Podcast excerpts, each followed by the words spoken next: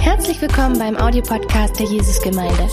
Wir hoffen, dass dir diese Predigt hilft, Gottes Wahrheiten besser zu verstehen und umzusetzen. Viel Freude beim Zuhören.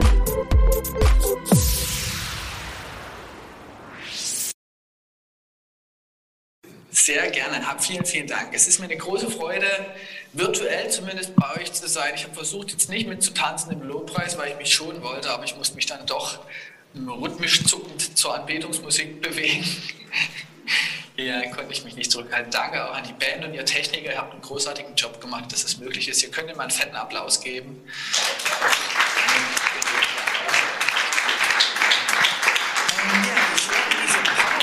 die ich euch heute versuchen unterstützen, zu dieser Predigt zu zeigen, auch als PDF zur Verfügung stellen. Die findet ihr dann auf den üblichen Verteilungskanälen eurer Kirche.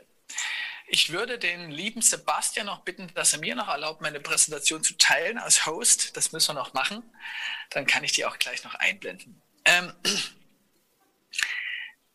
wisst ihr, heute Abend habe ich eine Predigt vorbereitet, die ist nicht nur Lehre aus der Schrift, sondern das ist auch echt Fachwissen. Also ich möchte euch heute nicht schon, ich möchte euch heute auch Theoriewissen beibringen. Und dabei leitet mich die, die Überzeugung, dass der Mensch, wenn er Dinge versteht und wenn er motiviert ist, auch in seinem Leben Veränderungen bewirken kann. Und dabei müssten wir aber manchmal auch Theorie wissen. Es gibt ja dieses schöne Zitat, ich glaube, von Immanuel Kant. Praxis ohne Theorie ist leer und Theorie, äh, Praxis ohne Theorie ist blind und Theorie ohne Praxis ist leer. Und es gibt nichts Praktischeres, glaube ich, als gute Theorie. Und insofern möchte ich euch heute also versuchen, dieses Thema Internet und Nachfolge, Internet und Versuchung ähm, so versuchen zu erklären, dass ihr Tore machen könnt mit dem, was ich euch vermittle. Ich bin also so eine Art Mittelfeldspieler, ihr seid die Torjäger und ich hoffe, es gelingt euch, damit was anzufangen. Ähm, so. Habe ich meine Visagen noch ins Bild geschoben, sodass ich mich selbst auch sehen kann, wie ich mich bewege. Unser Thema für heute ist Serve the Lord, Versuchen im Internet. Und das wollen wir verstehen. Und dabei zerfällt dieser Vortrag, diese Predigt vielmehr in vier Parts. Wir wollen uns mit dem Wesen von Versuchung beschäftigen. Wir wollen uns mit dem Wesen von Internet und digitalen Medien beschäftigen und wir wollen uns mit dem Wesen von Nachfolge beschäftigen. Und ihr könnt euch vorstellen, all das sind sehr, sehr große Themen. Es wird also ein Best-of, es wird eine Essenz geben zu diesem Thema. Und anschließend möchte ich mit euch ein paar Gedanken teilen, was das für dich und deine Nachfolge und deine Entscheidung bedeuten kann. Und wir starten mit den Versuchen, wir gehen in das Wesen des Internets hinein und dann schauen wir uns die Nachfolge an. Und dann geht es äh, zu den praktischen Schritten für deine Nachfolge mit Jesus Christus. Ähm, es wird auch ein bisschen um Pornografie gehen heute. Also das ist das Thema, mit dem ich mich wirklich gut auskenne. Seit zwölf Jahren mache ich die Arbeit beim Weißen Kreuz und habe mich da wirklich intensiv reingedacht. Ich möchte aber ganz bewusst das Thema größer halten als Pornografie, weil es ich habe das in der Vorbereitung nochmal gemerkt, es gibt für unsere Nachfolge eine unglaubliche Fülle von Veränderungen durch Digitalisierung und auch eine andere Art von Versuchung. Das möchte ich euch versuchen zu illustrieren. Wenn du betroffen bist, dass du als Frau oder als Mann einfach zu viel Pornos guckst, dann wird dieses Thema richtig auf die Zwölf für dich sein. Aber wenn du davon nicht betroffen bist, wird es für dich auf die Elf sein. Also es wird trotzdem sehr, sehr gut. Ja, du wirst viel mitnehmen können. Aber ich kenne mich in diesem Thema besonders gut aus und deswegen werde ich da ein paar Illustrationen versuchen, euch zu zeigen. Wir kommen zum ersten Gliederungspunkt, Versuchungen. Versuchungen Perazzo hat zwei Wortcharaktere, hat zwei Charaktere. Das eine ist prüfen, Bewährungsprobe, wenn man so will. Und das scheint auch, wenn wir uns den Jakobusbrief anschauen, Gott mit uns zu machen. Er prüft uns damit wir bewährt herausgehen. Und es gibt eine zweite Wortbedeutung, das ist zum Bösen, zum Schaden verführen, ein Stolperstein, eine Falle stellen. Und das tut der Herr nicht, wie wir aus der Schrift wissen. Der Herr verführt nicht zu unserem Schaden. Und wir wollen uns jetzt besonders mit diesem zweiten Teil beschäftigen und wollen schauen, ob das Internet uns vielleicht auch zum Schaden verführen möchte. Und an manchen Punkten wird es auch um die Prüfung gehen. Zunächst mal also beim Thema Versuchen möchte ich versuchen, euch zu erklären, woher werden wir grundsätzlich versucht? Wozu werden wir versucht und auf welche Weise? Diese drei Untergliederungspunkte möchte ich euch versuchen zu erklären. Zunächst, woher kommt Versuchen, wenn wir in die Schrift schauen? Das erste, da ist die Schrift glasklar, wir versuchen uns selbst. Aus unserem unerlösten Herzen, unserem Fleisch, unserer menschlichen Natur, unserer Selbstbezogenheit versuchen wir uns selbst. Wir produzieren unsere Versuchungen selbst. Und das Zweite, unsere Mitmenschen versuchen uns. Ja, in ihren unterlösten Herzen versuchen uns andere. Und ein drittes, was wir in der Schrift finden, ist, der Satan versucht uns.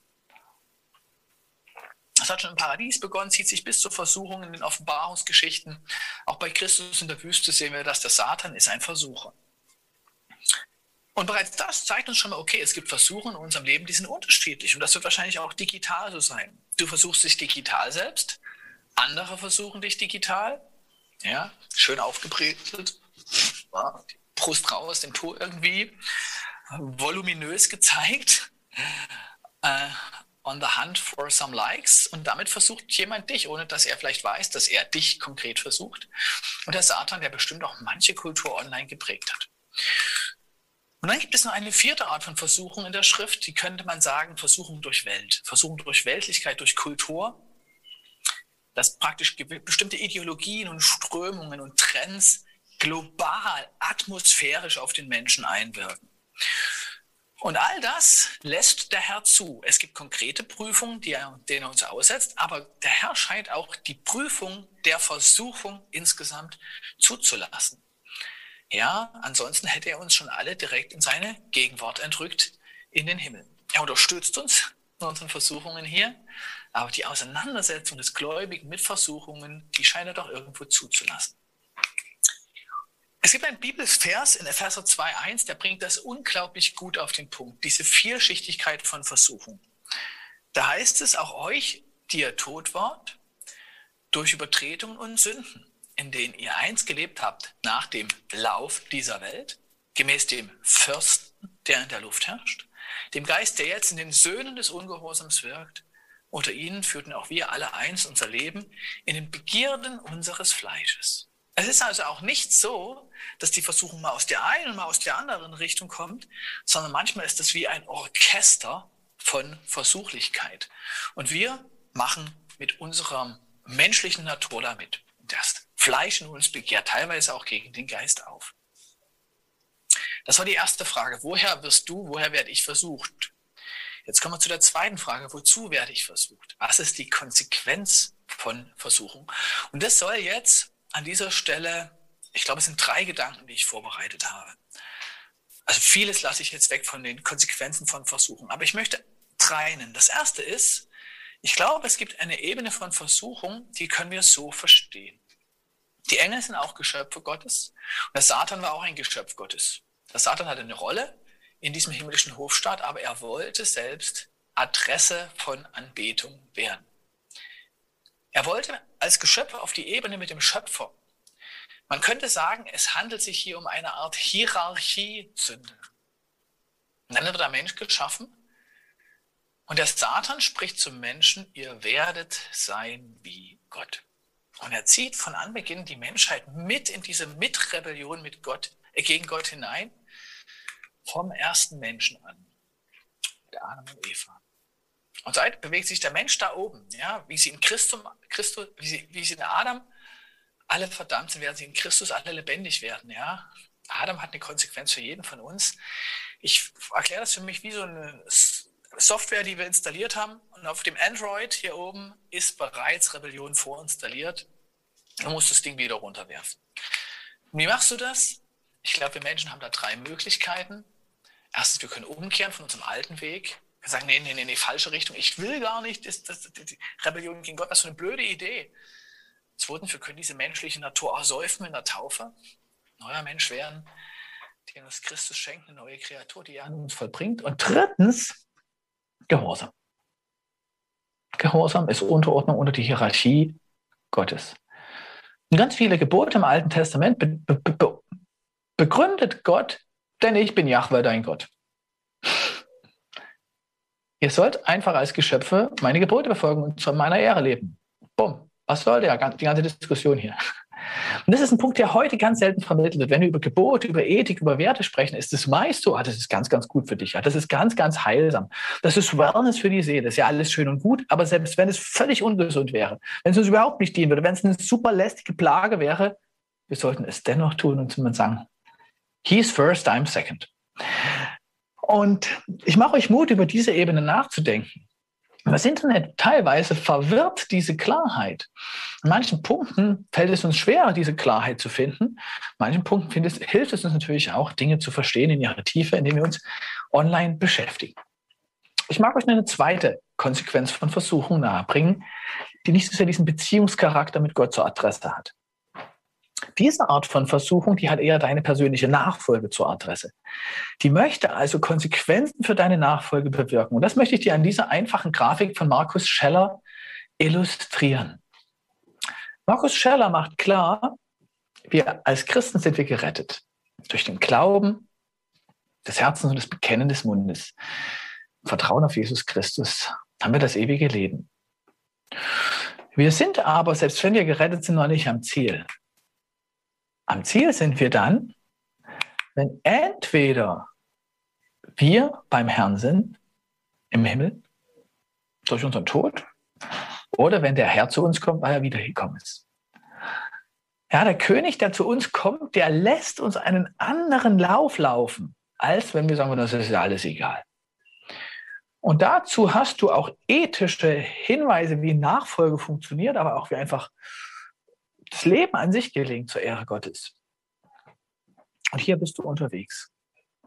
Und im Himmel, da wird Paulus auch immer wieder ganz klar, willst du nicht einfach nur irgendwie so nur durch die Gnade durchkommen, sondern wenn wir Paulus ernst nehmen, wollen wir im Himmel Ehre.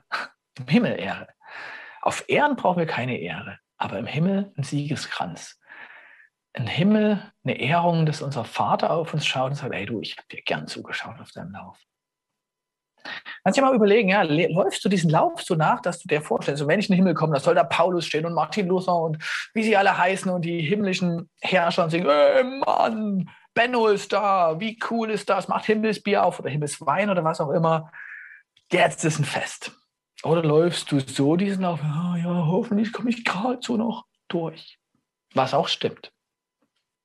Ja, unsere, unser ewiges Leben ist immer ein Gnade und Geschenk, aber es gibt auch diesen Aspekt. Ich will eine Nachfolge leben, die meinem König würdig ist. Und jetzt kommen wir zur Versuchung. Und Versuchung ist besonders bei Christen häufig so, dass sie uns wie ein Irrlicht abbringt von unserer Nachfolge. Ja, und hier gibt es Versuchungen zu Taten. Zum Beispiel hm, Ehebruch wäre so eins. Du wirst versucht, eine Ehe zu zerstören von anderen oder deine Ehe aus deiner eigenen Ehe auszubrechen. Das wäre Versuchung zur Tat. Es gibt aber auch Versuchungen zur Unterlassung. Ähm, Adam zum Beispiel hatte die Aufgabe, im, im, im, Garten, den Garten zu bewahren, zu behüten und zu, zu, zu bewahren. Hat er super gemacht. Ganz groß. Ja. Da ist die Schlange, die verführt die Eva und der steht daneben, der bei ihr war. Die erste Sünde der Menschheit ist keine Tatsünde, sondern ist eine Unterlassungssünde Adams. Und genauso gibt es auch in deinem Leben diese Tendenz, diesen Trend zu Unterlassungssünden, den leichten Weg zu gehen, Dinge außen vor zu lassen. Geist Gottes erinnert dich ganz behutsam immer wieder ein Ding und du sagst, oh, nee, nee, was anderes ist wichtiger. Und ich glaube, hier sind uns die neuen Medien oft ein Feind oft eine Versuchung, nicht so sehr zur Tat, sondern zur Unterlassung, indem sie uns irgendwie busy beschäftigt halten, uns die Zeit klauen, uns mit Dingen irgendwo blockieren, die überhaupt nicht relevant sind für diesen Weg des Herrn. Darüber kannst du einmal nachdenken. Ja? Gibt es in deinem Leben in diesem Bereich Versuchungen, die dich weg von dem Lauf der Nachfolge bringen? Ich mag jetzt einen dritten Gedanken zu den Konsequenzen von Nachfolge illustrieren und den halte ich bei neuen Medien auch für äußerst zentral. Oft haben wir ein Bild von Versuchungen, die funktionieren ungefähr so: Schokoeis, lecker, nimm es. Tat, oh, Versuchung erlegen. Das, das ist auch manchmal richtig, ja. Aber es gibt noch eine Art von Versuchung, die ist subtiler und die ist grundsätzlich. Und das möchte ich kurz illustrieren. Dieser holde Typ, den habe ich da mal gemalt. Wir nennen ihn jetzt mal irgendwie ach, ja, Boris. Ja, Boris. Unser Boris hier, das bist du heute. Boris hat irgendwie Gaben und Talente und die hat er, weil der, der du früher warst, der Boris oder die Borisia oder wie auch immer der weibliche, die weibliche Form ist, ähm, du hattest schon immer eine tolle Anlage, tolle Gaben, deine Eltern haben früh in dich investiert. Und aus dieser Anlage hast du Erfahrung, Entscheidung und Prägung mitgenommen. Und das hat dazu geführt, dass du heute die junge Frau, der junge Mann bist, der du jetzt gerade bist. Entschuldigt, ich muss kurz husten.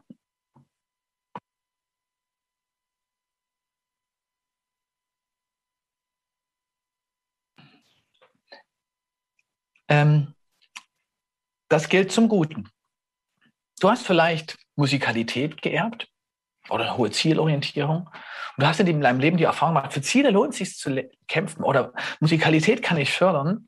Hast gute Entscheidungen getroffen und jetzt bist du richtig gut da drin im Heute. Ähm, und besonders lernen wir dann, wenn es schwer ist. Du kannst dir hier eine große Hürde vorstellen. Bei großen Hürden wächst der Mensch besonders. Kennedy hat mal gesagt zum Raumfahrtprogramm, we don't do this because it's easy, we do this because it's hard. Ja, der Mensch wächst, die Menschheitsfamilie wächst an den großen Herausforderungen. Das bringt das Schönste unserer Charakterentwicklung zum Vorschein. Wenn du diesen Gedanken weiter denkst, wirst du künftig auch derjenige oder diejenige sein, der du heute bist. Plus alle Prägungen, Entscheidungen, alle Übungen, alles, was du inhalierst, allem, was du dich aussetzt. Und das bringt dich in eine ganz hohe Verantwortung gegenüber dir. Die Bibel argumentiert ganz oft so, dass wir ein Tempel sind. Ja? Sowohl unsere Nachfolger als auch unser Körper ist also das Tempelbild gebraucht. Und wir selber müssen zusehen, wie wir darauf bauen, wie wir damit umgehen.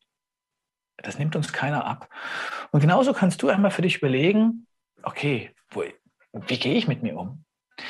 Und wir wissen, dass neue Medien, besonders die frühe Exposition, also im Kleinkindalter, aber auch in der Jugendphase, ungeheuer bis 16, 17, 18, 19 Jahre, bis heute noch, unsere Fähigkeiten, uns selbst zu steuern, verändern. Man nennt das Selbstkontrolle, Frustrationstoleranz, Impulskontrolle, also unsere Fähigkeit, man könnte sagen, wie ein Steuermann auf einem Schiff, das Steuer unseres Lebens, unseres Lebens an der Hand zu halten und Kurs zu halten. Und du kannst ja auch das Bild eines Wagenlenkers gebrauchen, der wilde Pferde vor sich hat. Die Fähigkeit, diesen Pferden zu zeigen, wo dieser Wagen deines Lebens hinfahren soll. Und diese Fähigkeit der Selbststeuerung, diese Fähigkeit, Bedürfnisse nicht gleich aufzufüllen, nicht immer wieder Belohnung zu bekommen, die scheint durch Medien deutlich abzunehmen. Warum? Eingabe, Output, Eingabe, Output, Eingabe, Output. Du kriegst den Benefit ohne Invest in der Regel.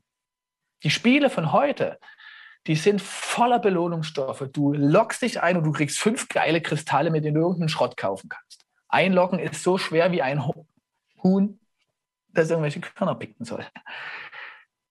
Und das verdirbt den Charakter. Und dann bauen die Spieleentwickler neue Spiele ein. Diese regelmäßigen Belohnungen werden über Glücksspielmechanismen unregelmäßige Belohnungen.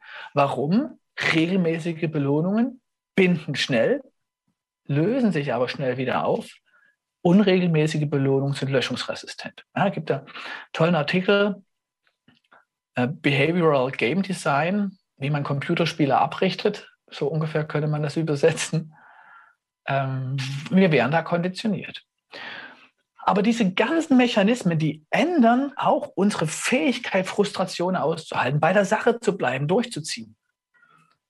Ähm, die Spiele früher, Battlefield 1942, das habe ich noch gezockt, da flog so eine halbe Stunde durch die Gegend, dann saß da irgend so ein paar, so, du hattest nur drei Bomben so gefühlt und dann hast daneben geschossen, noch eine halbe Stunde geflogen. Und heute Level, Bam, Impuls, Respawn, das geht die ganze Zeit ab weil der Mensch heute Battlefield 1942, wenn er digital sozialisiert ist, vielleicht gar nicht mehr ertragen würde. Der würde es gleich wieder weglegen. Back to Church. In deiner Kirche geht es auch manchmal echt lame zu. War natürlich nicht in der Jesusgemeinde. In jeder anderen Kirche ging es auch mal lame zu. Du musst eine Zeit lang aushalten. Dann musst du durchziehen. Gott in unserer Nachfolge lässt uns durch Wüstenzeiten, durch Dürrezeiten gehen es gibt Ehen, die sind schwierig, die müssen erstmal eine lange Zeit anlaufen, ehe da Tiefe und Schönheit reinkommt. Die hohen Talente der Nachfolge, sind meist Talente, die wir mühselig entfalten müssen. Manches musst du vielleicht tun, weil es schwer ist und nicht, weil es leicht ist. Ich möchte jetzt in der dritten Frage zu den Versuchungen darauf eingehen, wie werden wir versucht? Und auch damit mich wieder auf die Medien beziehen. Was ich euch jetzt vorstelle, ist nicht etwa irgendwie was Schlaues von mir leider, sondern eigentlich im Kern stelle ich euch jetzt das Modell des Menschen vor, wie sich Sigmund Freud den Menschen vorgestellt hat. Und ich finde, Sigmund Freud, der hat ja auch manches Seltsame geschrieben, ja, Kastrationsangst und Penisneid und diese Dinge. Aber er hat auch viele geniale Sachen geschrieben. Und ich finde, sein Persönlichkeitsmodell ist eine der genialsten Ideen der Menschheitsgeschichte. Was hat er sich überlegt? Der Mensch hat Anteile in sich, die miteinander in Konflikt stehen, die, die psychodynamisch bei unseren Entscheidungen beteiligt sind. Und er hat formuliert, es gibt ein S, einen unbewussten, triebhaften Anteil. Bei ihm ist das Libido und das Trudo, das teile ich nicht so, da gibt es noch mehr. Ja. Ähm, aber das könntest du so sagen, es gibt einen emotionalen, bedürftigen Anteil in dir. Ne? Bedürfnis Ich. Es gibt bei Freud ein Über-Ich. Das ist das, äh, die, die, Anforderung an ein richtiges und ethisches und gutes Leben, ähm, an was deine Eltern dir mitgeben, man sich zu behandeln hat. So eine Angst vor Bestrafung, Angst vor ne-, negativer Kritik, aber man möchte auch das ethisch-moralisch Gute tun. Und dann sagt Freud, gibt es ein Ich. Ich nenne den heute gern mal den Entscheider oder Geschäftsführer. Das ist so der Teil in uns, der irgendwie aus Werten und Bedürfnissen Kompromisse bildet, Anpassungsleistung vollbringt. Bewusst, unbewusst, manchmal kommt dann in den Träumen noch was raus. Ähm, und dann gibt es bei Freud, das vergessen wir gerne, in den vierten Teil, den nennt Freud das Realitätsprinzip. Ich habe den mal das Fakten-Ich genannt. Das ist unser Teil der Wirklichkeit, der sagt, nö, so und so sieht es aus, das kannst du bringen, das nicht, so und so viel Geld hast du, und so weiter. Ich bringe jetzt mal ein Beispiel, Sexualität. Da ist ein junger Mensch, der hat vielleicht eine Freundin, der geht durch die Prager Straße in Dresden und sieht holde, knusprige Maids, die in der Schönheit ihres Lebens stehen. Und etwas in ihm aus seiner Bedürfnisabteilung springt ihn an, ach, es wäre richtig schön jetzt zu flirten. Da würdest du deine Geltungssehnsüchte ein bisschen bedienen. Da würdest du Anerkennung, wärst auch ein bisschen die Verbotslust, weil du kannst ja eigentlich gar nicht bringen, mit einer Freundin zu flirten. Und dann kommt auch schon die Moral da rein und sagt, nee, nee, nee, flirten in einer Beziehung, das geht gar nicht. Das ist ethisch falsch. Und der Entscheider sagt, nee, wir flirten jetzt nicht. Außerdem, ich kenne Haufen Leute in Dresden, es ist gar nicht unwahrscheinlich, dass gleich irgendein Typ oder eine Frau aus deiner Klasse kommt und das wäre faktenmäßig ganz schlecht, weil kommt es raus ich habe schon eine Freundin, ich mache das nicht. Und dann schleicht er nach Hause, trollt sich und kauft seiner Liebsten Blumen, weil er sich gesagt hat, hey, stimmt, ich muss mehr in die Beziehung investieren. Ich kann meine Geltungswünsche und meine Flirtwünsche auch da positiv ausleben. Da wäre mal eine ganz konstruktive Weise, damit umzugehen. Online ist das ein bisschen anders. Online ist oft der Bereich durch Anonymität und Geheimnis außen vor. Dann gibt es auch Verbotslust. Dann gibt es auch sowas wie, ich sollte das nicht tun. Geist Gottes, der uns vielleicht erinnert. Aber es gibt eben auch die, die Verlockung der Anonymität. Online hast du noch das Thema, ständig Neuigkeiten zu bekommen. Ähm, wer wird da im Chat sein? Ähm, da hast du Fakten, die sicher sind, machen alle.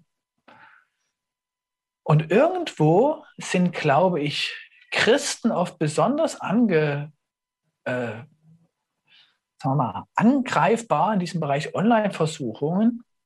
Eben auch, weil wir Christen, glaube ich, das Problem haben, dass wir unserem Bedürfnis Ich uns oft nicht konstruktiv zuwenden sondern wir so eine christliche Moral haben, die so ein bisschen so gestrickt ist, verleugne deine Bedürfnisse. Bedürfnis ist Fleisch. Und das Bedürfnis ich, im Keller. Will da irgendwo auch mal Party machen, darfst aber nicht. Ein bisschen Lobpreisparty geht, aber sonst nicht so viel.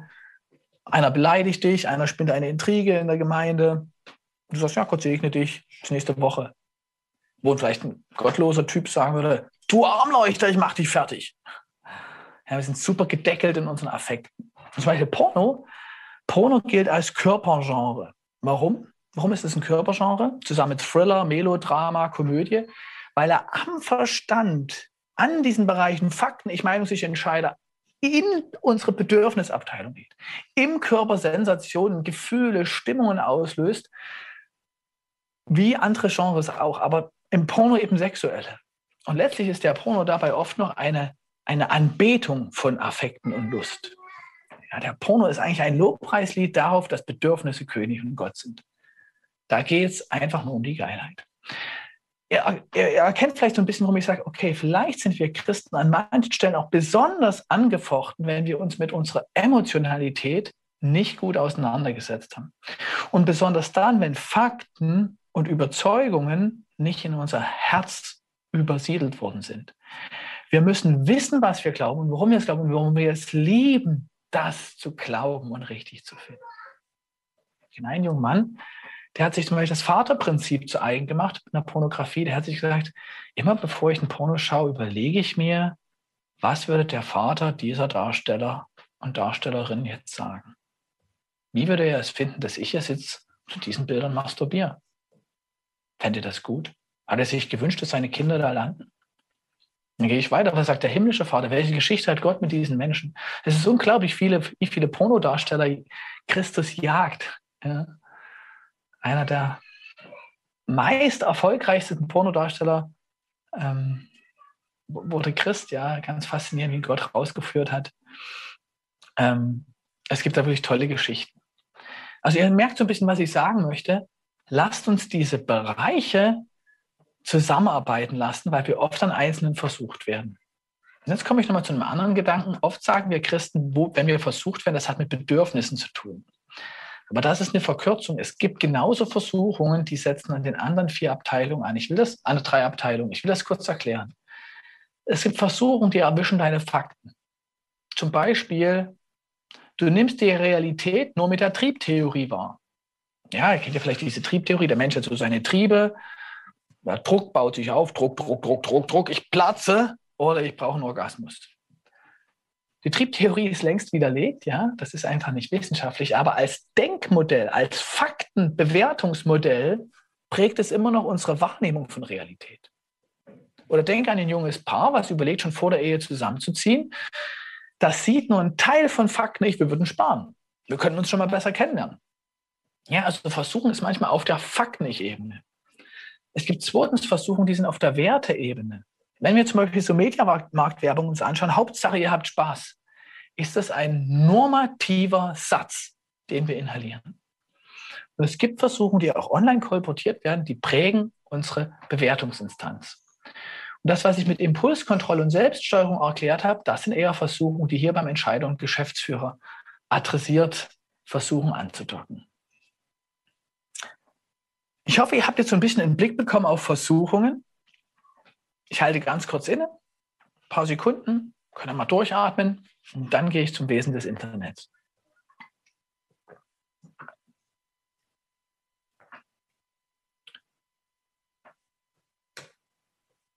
Marshall McLuhan, ein genialer Medientheoretiker, hat diesen Satz gesagt. Wir formen unser Werkzeug und danach formt unser Werkzeug uns. Kann man stundenlang drüber nachdenken über diesen Satz. Medien sind Werkzeuge und wir suchen uns diese Medien zu einem Gebrauch aus. Sie vollführen einen Dienst für uns. Eure Instagram, Morgenhäppchen, die ich gerade gehört habe, sind euer Werkzeug. Als Kirche wie auch als Gläubige. Aber das Werkzeug formt euch. Ja, es ist wie so ein, vielleicht Außengedächtnis, euch zu erinnern am Morgen an das Wort Gottes. Ich glaube, es formt euch zum Guten, aber es formt euch. Die Tatsache, dass ihr auch Predigten die ganze Woche über noch anhören kann, ist ein Werkzeug, aber es formt euch. Formt es euch nur zum Guten und auch zum Schlechten. Diese ganze Corona-Krise, wo ich so viele junge Christen gesehen habe, die sich die geilsten Predigten der besten Sprecher der ganzen Welt reinpfeifen, habe ich manchmal auch als Predigtpornografie erlebt. ich suche mir die fetteste, hippeste Kirche, den besten Prediger und oh, was für eine coole, geile Braut haben die denn da eigentlich in Kalifornien? Das ist die beste Braut Christi. Formt das Werkzeug dann nicht vielleicht auch unsere Liebe zu unserer Braut vor Ort, wo wir ein Teil und Glied sind? Also denkt einmal darüber nach. Ja, Medien haben einen Preis, je nachdem, wie wir sie nutzen. Und deswegen möchte ich euch das jetzt kurz versuchen, ein bisschen zu erklären aus medientheoretischer Sicht. Das Erste, was wir verstehen sollten, ist die Funktion von Medien. Das möchte ich mal anhand von fünf Räumen machen. Dein echtes Leben, mit dem du so unterwegs bist, Schule, Ausbildung, Job, Studium, wo auch immer du so unterwegs bist, deine Beziehung, deine Freundschaften, deine Nachbarschaft und so weiter und so fort, ist dein echtes Leben, real life, wie die Zocker nennen. Und Medien drumherum sind wie Räume mit Funktionen. Manche Medien haben die Funktion der Parallelwelt. Sie sind ein Abbild des Real Life. Deine Freundin echt hast du auch da. Wie ein Portal. Zum Guten wie zum Schlechten. Hast du online viel Fame, äh, im, im, Real Life viel Fame, hast du wahrscheinlich auch online viel Fame. Wirst du online gemobbt, wirst du meist auch online, offline gemobbt. Also das ist parallel, ja. Medien sind wie ein Kanal, der manches einfacher macht. Medien haben aber auch die Funktion einer Chill-Out-Area ich nenne sie gern emotionale Dusche. Du kannst dir abspülen, was dir zu viel ist. Oder gemütliches Klo. Du kannst da lassen, was dich bedrängt und bedrückt. dabei sind Medien eigentlich immer okay. Filmabend ist eigentlich immer okay. Der ist selten richtig daneben und selten aber großartig. Medien haben also so eine Nivellierung zum Mittelmaß. Meistens auch ein Transformator, wo unsere Gefühle nach oben skaliert werden oder nach unten hin negativ betäubt werden. Man könnte sagen Rausch und Dämpfungsfunktion von Medien. Mm, wir merken, das wird schon kritischer. Unsere Werkzeuge formen uns. Das, womit du dir angewöhnst, runterzukommen vom Alltag, wird zunächst dein Diener sein, kann aber leicht auch dein Herr werden, wenn dir ein sonstiger Chill-out mehr und mehr abhanden kommt. Wenn dein echtes Leben bitterer wird. Also wir merken schon, der Diener hat die Tendenz, wenn wir ihm zu viel Macht geben, am Ende uns zu beherrschen. Medien haben auch die Funktion, und das beobachte ich auch bei mir, liebe Freunde, nennen wir es mal No-Brain-Room. Medien als Berieselung und Ablenkung. ja, einfach nichts mehr denken, nichts mehr fühlen. Da, wo wir an der Bushaltestelle vielleicht früher gebetet haben, früher nochmal nachgedacht haben, über Freunde sinniert haben, Dinge verarbeitet haben, betäuben wir uns jetzt mit dem Smartphone. Ja, nichts denken, nichts fühlen. Raum 5, und das halte ich für einen ganz zentral wichtigen Raum für uns als Christen. Das ist nicht mehr die Parallelwelt, sondern das ist die alternative Welt. Hier sind die Medien uns in ein Portal, in eine andere Welt, in eine andere Identität. Das sind Medien wie ein Club, Märchen oder Legende. Die Filme, die Serien von heute, ähm, die sind oft wie neue Welten, in die wir treten, mit neuen Identitäten. Viel krasser als vor noch zehn Jahren. Die Open World Games, die PC-Spiele, andere Identitäten. Du kannst dir eine andere Identität geben, nämlich da hast du Muskeln, bist geil und kannst Meteoritenschauer auf Level 70. Im echten Leben wirst du in Sport zuletzt gewählt und hast in der Ausbildung gerade verkackt. Je bitterer das echte Leben, umso verheißungsvoller die Flucht. Je verheißungsvoller die Flucht, umso weniger Anreiz hast du, das echte Leben, die echte Rakete zum Mond zu starten. Raum 6. Äh, Medien sind uns auch einfach ein Tool. Wir verwalten unser Geld damit, wir bezahlen, wir sammeln unsere Gegenstände, die wir so haben in irgendwelchen Excel-Listen, wir kommunizieren mit unseren Connect-Groups in unseren Kirchen. Es ist uns auch ein Tool, wie früher der Pflug. Was aber neu ist im Vergleich zu früher ist, Früher hatte der Bauer seinen Flug, der hatte seine, sein Telefon, der hatte sein Theater oder seine Kirche, wo man eine alternative Welt war. Der hatte mal irgendwo in der Sonne liegen und nichts tun und der hatte sein Feierabendbier.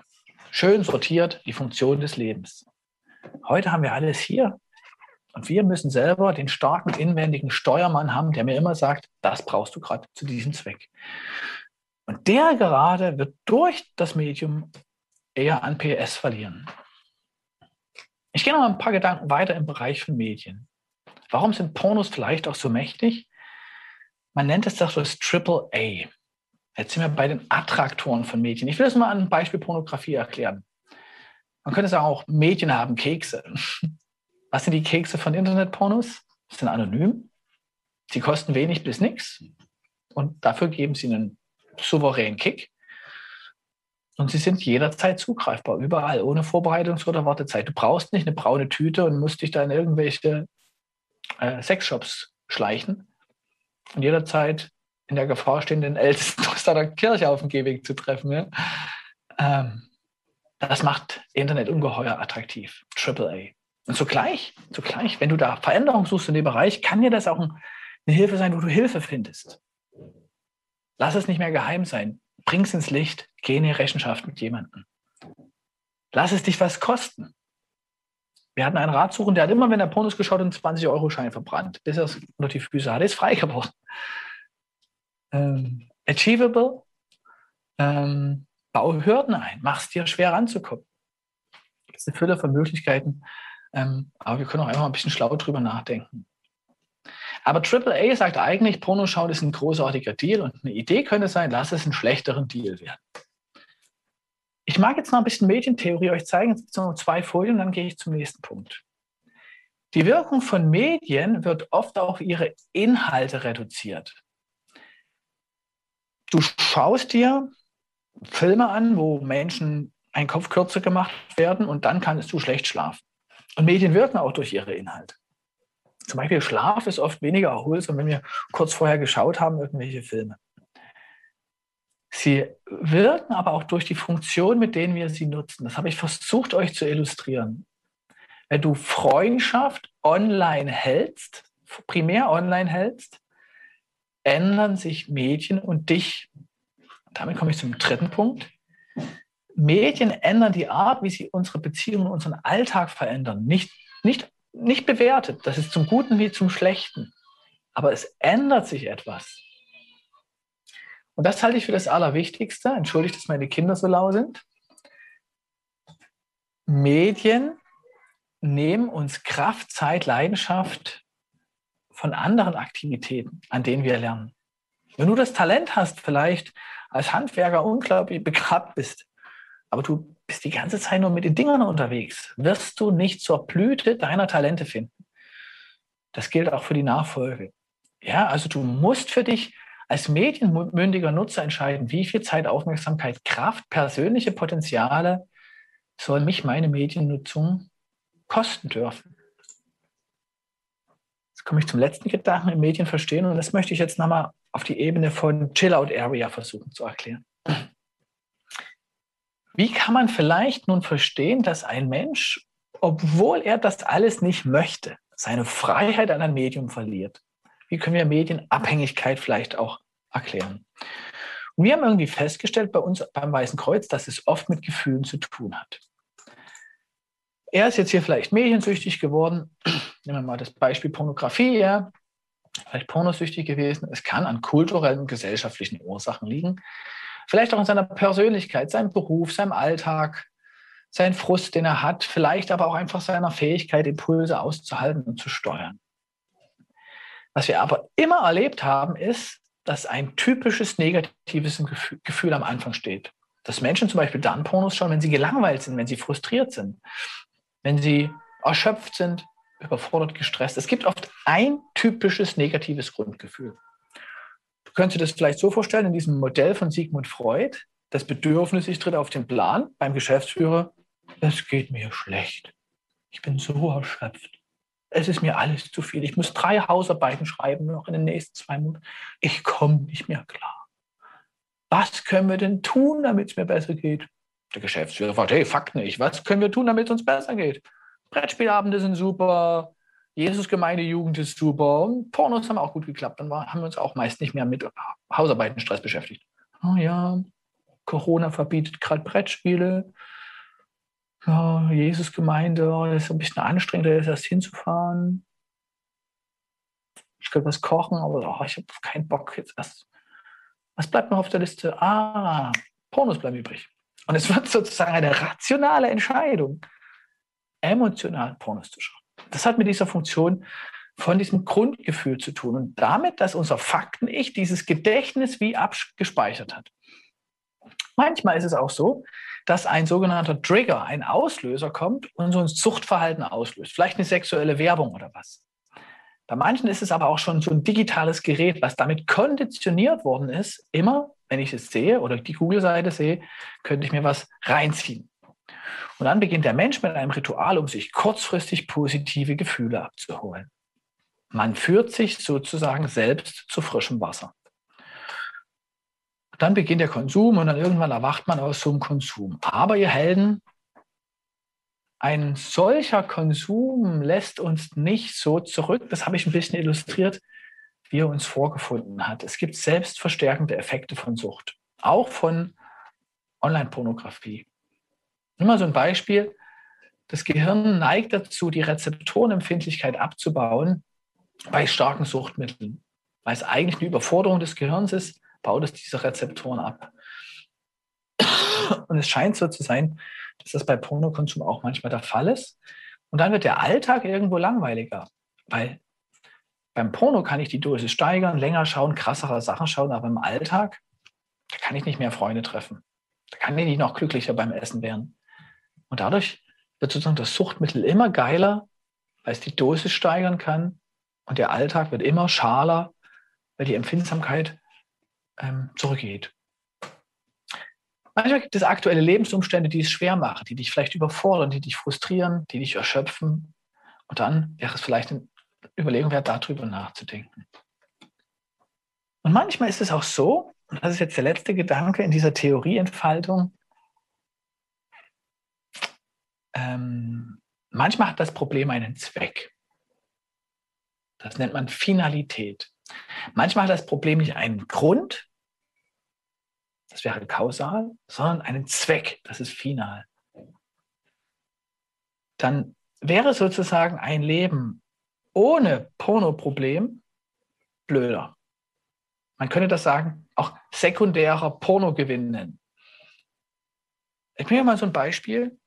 Junger Mann mit, war bei mir in der Beratung und sagte, solange ich mein Pornoproblem nicht unter die Füße genommen habe, kann ich keine Frau daten, kann ich keine Beziehung anfangen. Das wäre unredlich. Das klingt jetzt erstmal super heilig und super fromm und viele Frauen werden denken, echt gute Haltung, finde ich gut, dass du es so siehst. Aber auf der Rückseite hat dieser Mann den sekundären Pornogewinn, je länger ich mein Pornoproblem habe, umso weniger muss ich selbstständig werden. Umso weniger muss ich reif werden. Umso weniger muss ich mich dem Risiko von Brautwerbung aussetzen.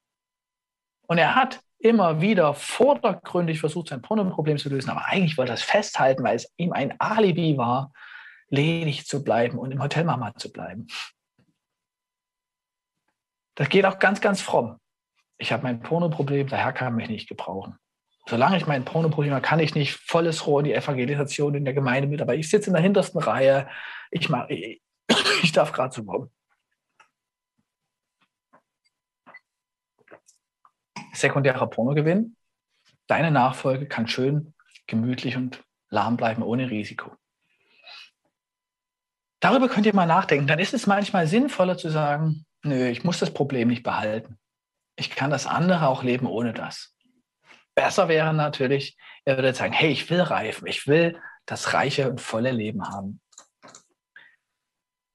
Und damit bin ich jetzt beim dritten Punkt versuche ich jetzt ganz schnell zu machen und das ist der Punkt Nachfolge.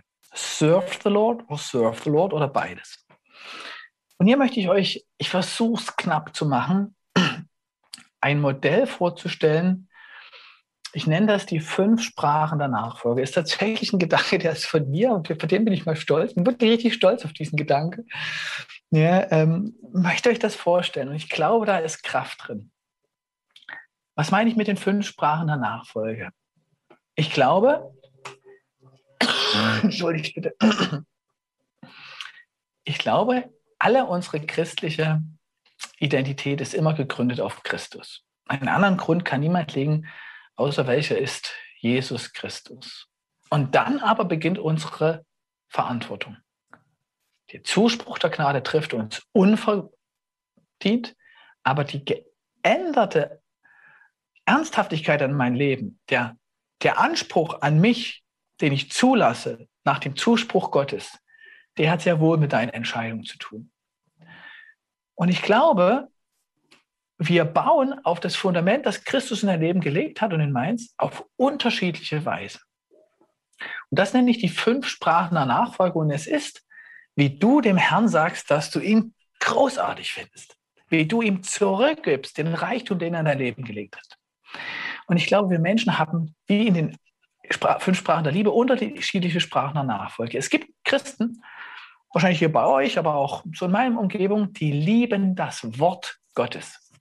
Die lieben den Herrn, indem sie die Schrift lieben, in allererster Linie. Und sie lieben Lehre und Gehorsam, ein Leben in den Ordnung Gottes. Es gibt eine zweite Gruppe, das sind die, die Gott besonders in seinem Wesen suchen. Die suchen die, die Nähe Gottes, die Anbetung, die Zwiesprache. Die lieben den Herrn um seiner selbst willen und die, die Nähe, den Kontakt zu ihm. Das sind so oft die Anbeter, die Lobpreiser. Ja, aber auch die einfach vielen im Gebet sind in der Fürsprache. Wenn ihr zum Beispiel jetzt Bibel lest, kann man sagen, okay, ich will Bibel lesen, um seine Ordnungen zu verstehen. Oh, ja, das wäre der obere Teil. Ich kann aber auch Bibel lesen mit dem Ziel, etwas von Gott offenbart zu finden, um ihn besser kennenzulernen. Also es sieht, zeigt sich nicht so sehr in unserem Verhalten als Christ, sondern wozu tue ich das, was ich tue? Was drücke ich damit aus? Um was geht es mir? Die dritte Gruppe von Christen, die liebt den Schöpfer, indem sie dem Geschöpf Ehre und Fürsorge gibt.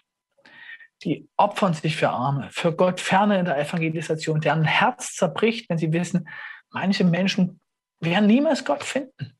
Ich, das, das kann ich nicht zulassen. Ich muss Menschen das Evangelium sagen. Andere investieren sich in Kinder, um den Kleinen schon das Evangelium oder Förderung angedeihen zu lassen. Andere sind für Kranke da. Der Dienst an Menschen als Dienst an Gott. Vierte Gruppe von Nachfolgern, die liebt den Bräutigam, indem sie die Braut ehrt. Die wollen der Kirche vor Ort dienen und in der Welt. Die lieben Jüngerschaft, das Prozess mit anderen Christen, die wollen Gemeinden fördern, die lieben die evangelische Allianz auf Ortsebene, die Weltkirche. Die lieben diese Kirchen und ihre Kirche fort. Und darin geben sie ihre ganze Kraft und ehren damit und freuen damit den Herrn. Und eine fünfte Gruppe, die erträgt es nicht, dass diese ganze Welt so gottlos ist.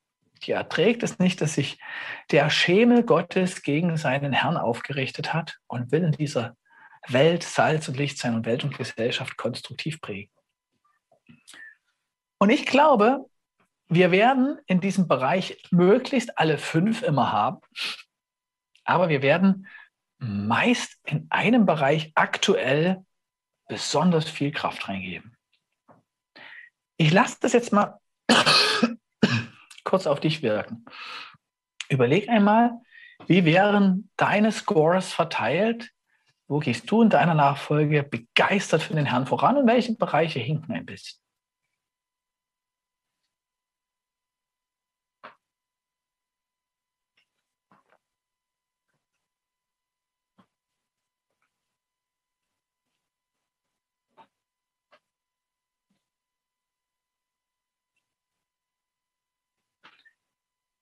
Kann sich auch verändern, ja, im Laufe des Lebens.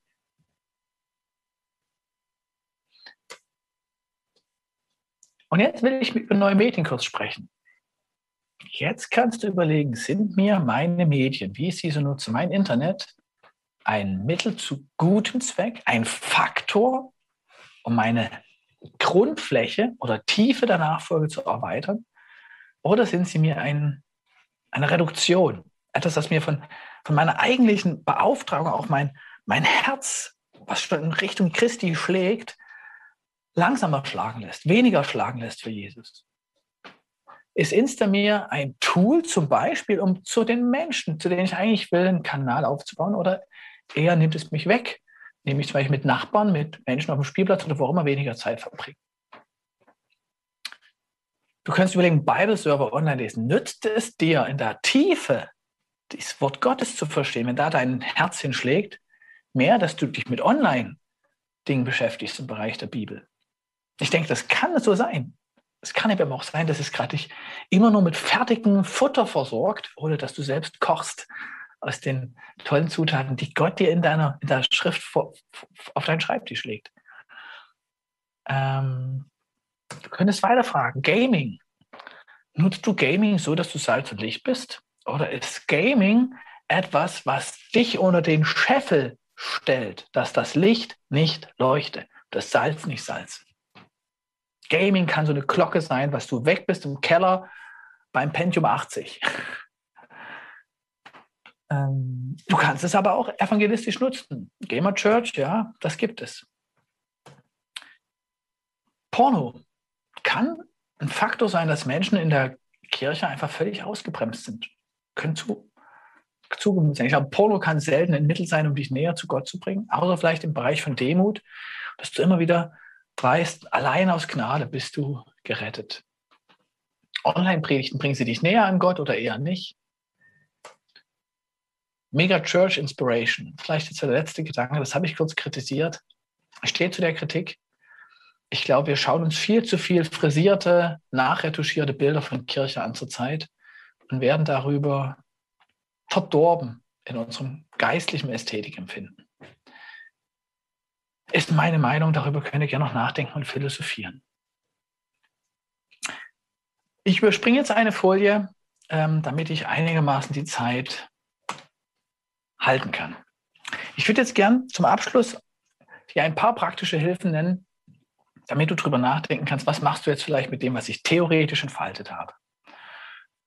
Mal ganz kurz innehalten. Wir haben uns mit Versuchen beschäftigt, den Quellen und den Andockstationen an uns, mit dem Wesen des Internets und mit der Nachfolge. Und jetzt mag ich dir ein paar Entscheidungen vorlegen, über die du nachdenken kannst.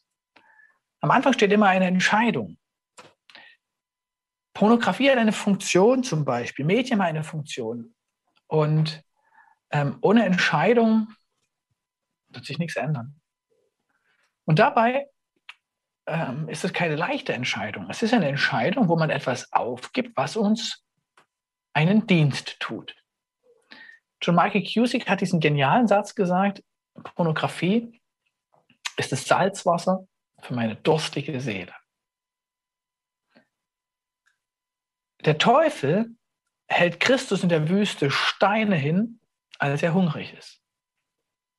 Und viele Versuchungen docken uns genau da an, wo wir einen emotionalen Mangel haben oder in unserem Selbst eine offene Stelle haben. Und für viele Männer, mit denen ich gearbeitet habe, ist Pornografie immer Freund und Feind zugleich. Die sind Pornos dankbar. Sie wollen sie gar nicht lassen. Frauen konsumieren auch ungefähr 10 Prozent christlicher Frauen schauen hin und wieder auch Pornografie. Ähm, auch die, für die stehen von denselben Herausforderungen. Ist es mir Freund oder ist es mir Feind? Ist es mir Diener oder ist es mir Herr? Und darüber nachzudenken.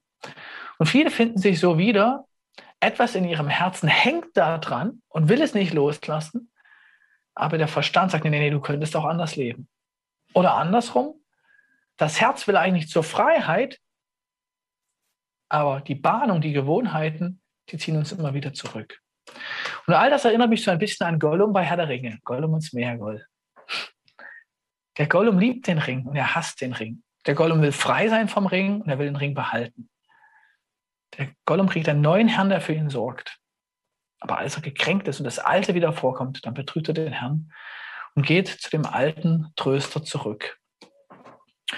Und so steht vor dir auch in deinem Mediennutzungsverhalten auch eine Entscheidung. Willst du, dass Medien, wenn sie Macht über dich haben, immer noch Freund und Feind zugleich sind? Oder willst du etwas Bestimmtes mit Medien zum Feind erklären dann deine Lebenspolitiken umsetzen? Ändern und umsetzen. Dann kommen wir zum zweiten Punkt. Volition heißt Kraft haben zu verändern und Kurs halten. Umsetzung ist manchmal schwer am Anfang die Entscheidung und dann zu überlegen, wie setze ich das jetzt um. Dabei ist wichtig, dass wir uns die Ursachen, die uns in einem Medium binden, anschauen und dann zu trainieren, zu widerstehen. Ursachen verstehen und widerstehen gehören zusammen.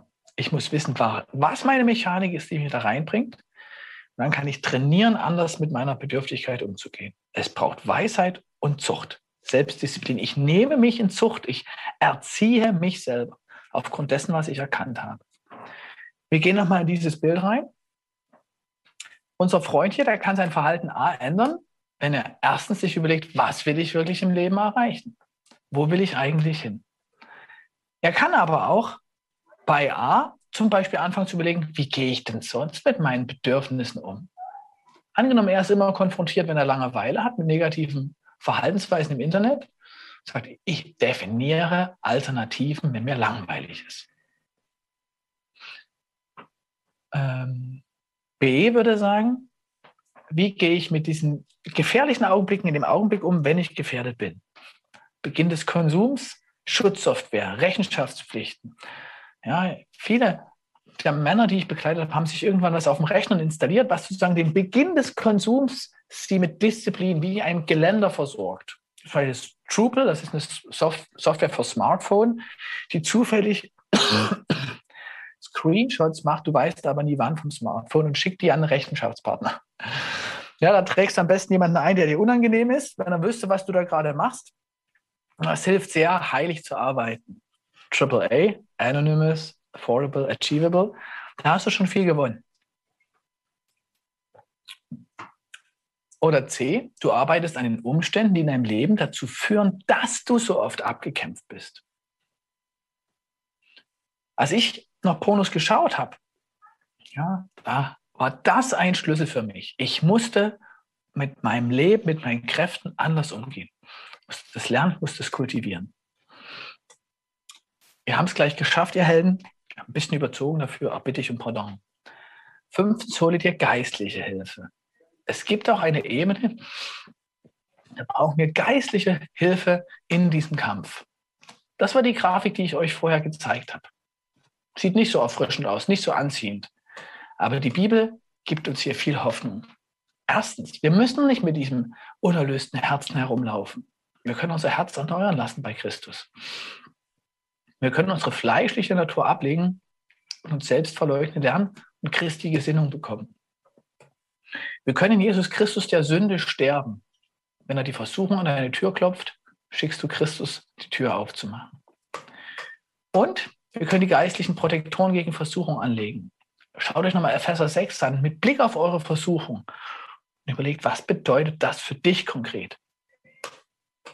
Jetzt sieht es doch schon ein bisschen besser aus, oder?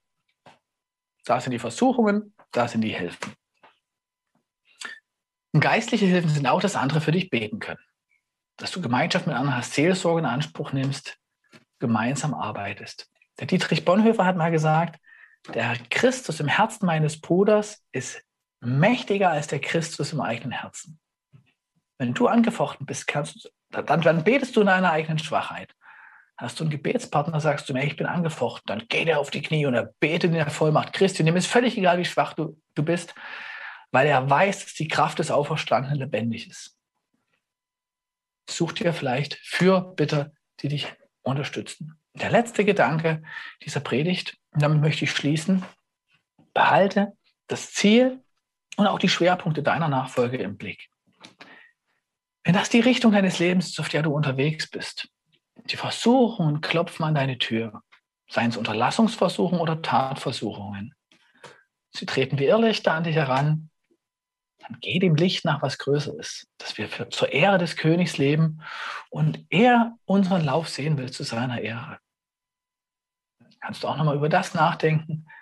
Das, was dir so schwer macht, dir in dem Bereich eine Hilfe ist. Und wenn du mehr deine Berufung lebst, mehr das, wozu Gott dich berufen hat, und die Versuchung auch geringer werden. David hätte eigentlich im Krieg sein müssen, als er von Bathseba versucht wurde. Seine Aufgabe war es, im Feld zu stehen. Er war in einem langfristigen Krieg. Und was macht der Typ? Der hängt da auf dem Hausdach rum und tut nichts. Steht zum Abend auf und er geht sich auf dem Dach seines Hauses. Und dann kommt er auf dumme Ideen. Hätte er seine Berufung nachgejagt, dann wäre er nicht so oder vielleicht auch gar nicht versucht worden. Vielleicht spürst du auch was, wo dich der Herr hinzieht und sagt, da will ich den Lauf mit dir laufen. Jag dem nach und dann nimm die Medien unter deine Füße als ein Mittel zu gutem Zweck. Der Geist Gottes, der größer ist als alle menschliche Vernunft, bewahre unsere Herzen und Sinne in Christus Jesus. Amen.